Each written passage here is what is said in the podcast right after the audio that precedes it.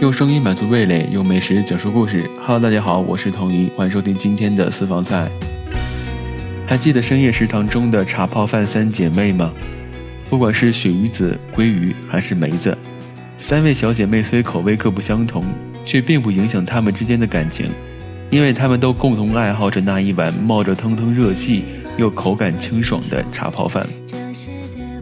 中国烹调大全古时甄选录中就有记载：冒妾董小宛精于烹饪。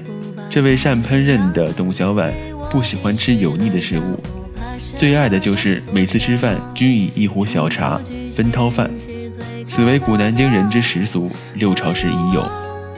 这就是国内最早的茶泡饭的记载。深夜食堂大火之后，国内也掀起了一波三文鱼茶泡饭的热潮。其实它的做法非常的简单，将三文鱼洗干净，擦干水分，加入清酒、盐，放冰箱冷藏腌制半天。平底锅中放入橄榄油，将腌制好的三文鱼擦干水分，放入锅中鱼皮煎至金黄，再翻面，另一面也煎至金黄。将煎好的三文鱼去掉鱼皮，然后撕碎，然后将海苔剪碎，香葱切成葱花备用。盛米饭，将三文鱼铺在米饭上，撒上海苔、白芝麻、葱花和适量盐，倒入热茶即可。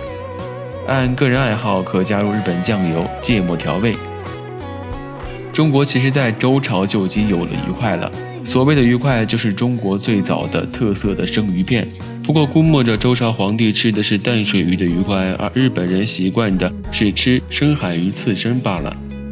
而在广东顺德地区的鱼生也是一道古老的传统名菜，尤其是菊花鱼生。所谓的鱼生，其实就是生鱼片的另外一种称呼。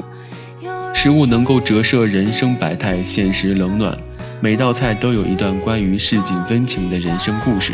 如果在城市一角有这样一家专卖三文鱼的深夜食堂，希望能温暖你，感受你的每个四季。好了，今天的节目到这里就要结束了，希望你能够好好吃饭，好好生活。我是童怡，我们下期再见。